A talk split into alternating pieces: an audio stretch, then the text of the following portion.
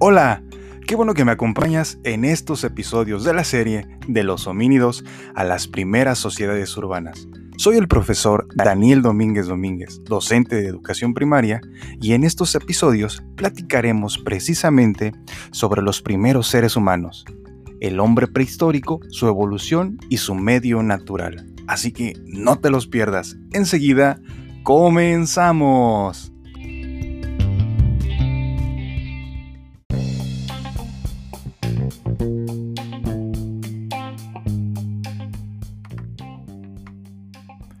Los cazadores recolectores lograron domesticar animales.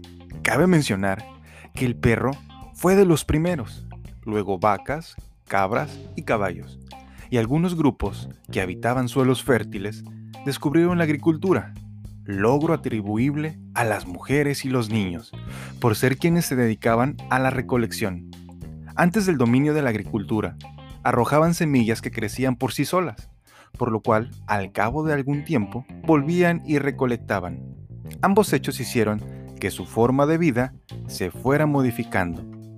El paso del nomadismo a los primeros asentamientos agrícolas ocurrió de manera independiente y diversa en distintas partes del mundo.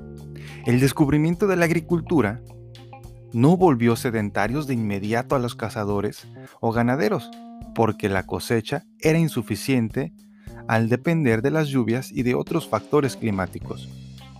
Las ciertas regiones, el cultivo de la tierra se convirtió en el principal medio para obtener alimento, lo cual dio lugar a asentamientos en las cercanías de los sembradíos. De este modo, las sociedades de cazadores-recolectores empezaron a transformarse en sociedades sedentarias.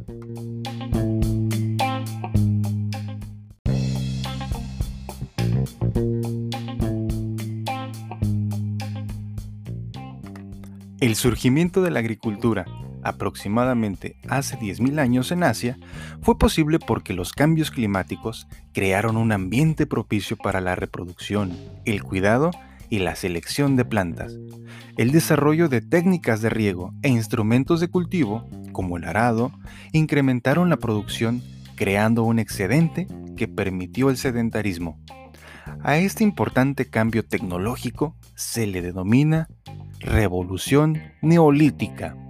La agricultura de riego empezó a practicarse primero en las llanuras de Asia Menor, actual Turquía, y después en otros lugares.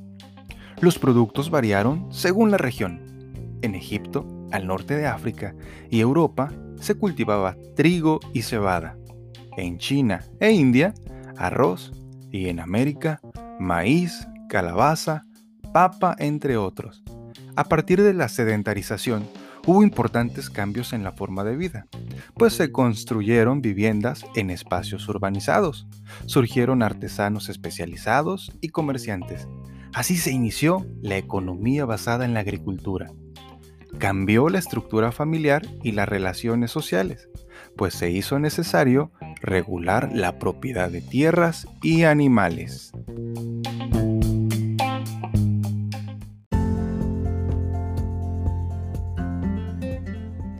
Qué bueno que me has acompañado en este episodio.